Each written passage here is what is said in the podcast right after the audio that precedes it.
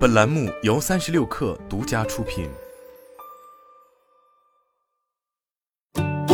本文来自微信公众号“历史商业评论”。一九七一年的一天，蓝带体育公司的创始人菲尔奈特在位于波特兰市的办公室里踱来踱去，嘴里不断拼读着 “Nike” 这个单词。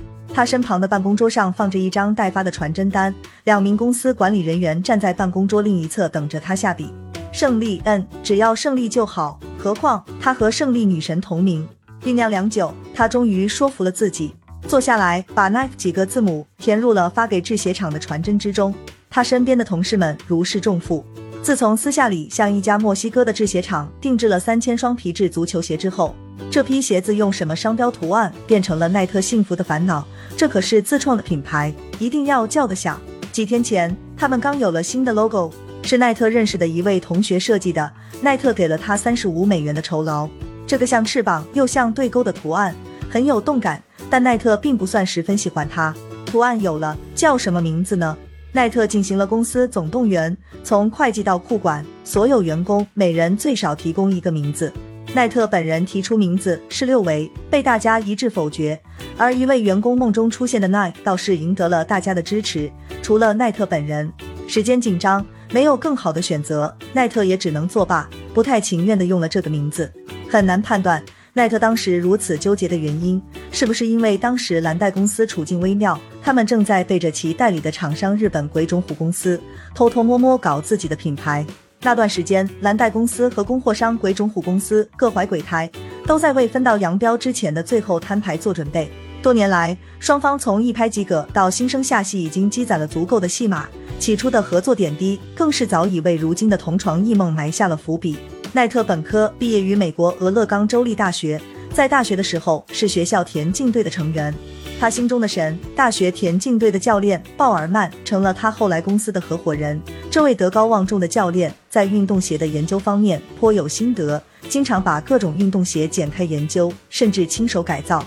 所以，当奈特告诉鲍尔曼自己想拿日本鬼冢虎在美国的代理权的时候，鲍尔曼主动提出出五百美元入股，加上奈特自己的五百美元，蓝带体育用品公司成立了。获得鬼冢虎代理权的机缘来自一次奈特的环球长途旅游，在日本玩的时候，正好父亲的朋友认识鬼冢虎鞋业公司的人，奈特想去参观一下，也试试运气，看是否可以合作。当鬼冢虎的负责人客气地询问他的公司名称时，他随口胡诌了蓝带这个名称，因为他忽然想起家里奖牌上的蓝丝带。这是个好名字，但显然奈特为了达成合作而撒了谎。这个谎言看似无足轻重，却预示着蓝带和鬼冢虎的合作之路充满了变数。由于鬼冢虎的运动鞋轻便舒适，很受运动员们的喜欢，在美国西部很快就打开了市场。蓝带公司也不断壮大，办公室也从最初的地下室搬进了波特兰市区的写字楼。不过，生意如此顺风顺水，合同到期之后，鬼冢虎却只答应跟蓝带续签三年。这让奈特产生了怀疑。在赴日本续签合同的时候，他特意在鬼冢虎内部收买了一名商业间谍备用。一失去信任，在合作中出现的任何问题都会让人疑神疑鬼。随着订单不断增多，蓝带公司需要从银行贷更多的款付给鬼冢虎之后，再等他发货过来。但鬼冢虎的习惯性供货延迟，使蓝带的资金周转出现了问题，这让奈特很恼火。鬼冢虎对此的答复总是现在生产能力跟不上，新工厂建成后就好了。话虽这么说，资金的燃眉之急始终威胁着蓝带。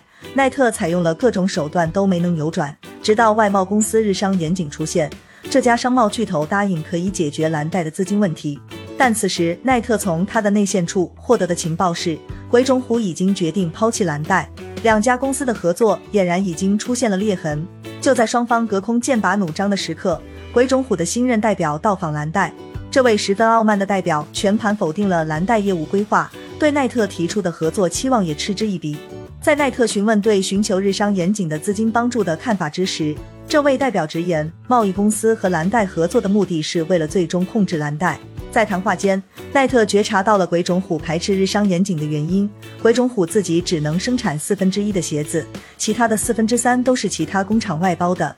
一旦日商严谨入局，将掌握鬼冢虎的工厂，自己有可能成为生产商。奈特还发现，这位代表总是从随身携带的手提箱中拿出一份文件，以此作为发难的依据，用完即放回，再关上手提箱。后来奈特听不下去了，非常想了解到这份文件的信息。利用这位负责人去卫生间的几分钟，迅速打开手提箱，找到那份文件，把它塞进了自己的记事簿中。第二天上午，在两位同事的帮助下，他们又把这份文件放回了这位负责人的手提箱。他们的操作流程如同经过了演练一般。当这位负责人来到办公室时，一位同事将他堵在了咖啡间，另一位同事用轮椅堵住奈特的办公室大门，然后奈特悄悄地把文件夹放回了他的手提箱。对蓝带来说，这份文件相当残酷，包括了一份美国十八家运动鞋经销商的名单和与其中一半经销商预约见面的时间安排，这让奈特彻底放弃了和鬼冢虎继续合作的幻想。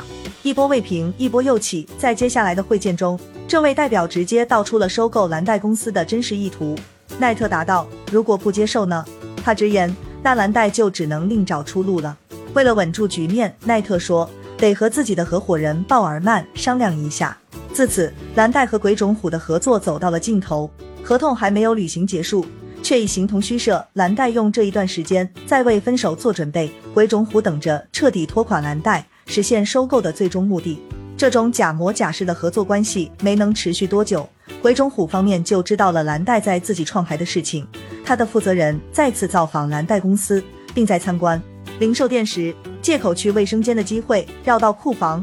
发现了一箱箱印有 Nike 标识的运动鞋，这位鬼冢虎代表行为像是耐克品牌的揭幕仪式。随后，耐特索性向全体员工和盘托出了已与供货商闹掰的事实，并承诺将在美国和鬼冢虎打官司。等一切都理顺后，蓝带就完全独立了，并将拥有全新的品牌耐克。一九七二年慕尼黑奥运会上，耐特的合伙人鲍尔曼成了美国田径队的主教练，耐克的知名度大幅提升。体育明星们纷纷穿上了耐克跑鞋。一九七四年七月四日，蓝带和鬼冢虎的官司以蓝带胜诉而告终，蓝带获得了 Cortez 的独家命名权，耐克因此名声大振。耐克的诞生为代理商自创品牌创造了一条成功路径，在商界防火、防盗、防代理也是品牌商永远的痛。菲尔奈特本人也因为在和鬼冢虎的斗法过程中的机智举动而拥有了传奇色彩。成为全球颇具影响力的品牌创始人。好了，本期节目就是这样，下期节目我们不见不散。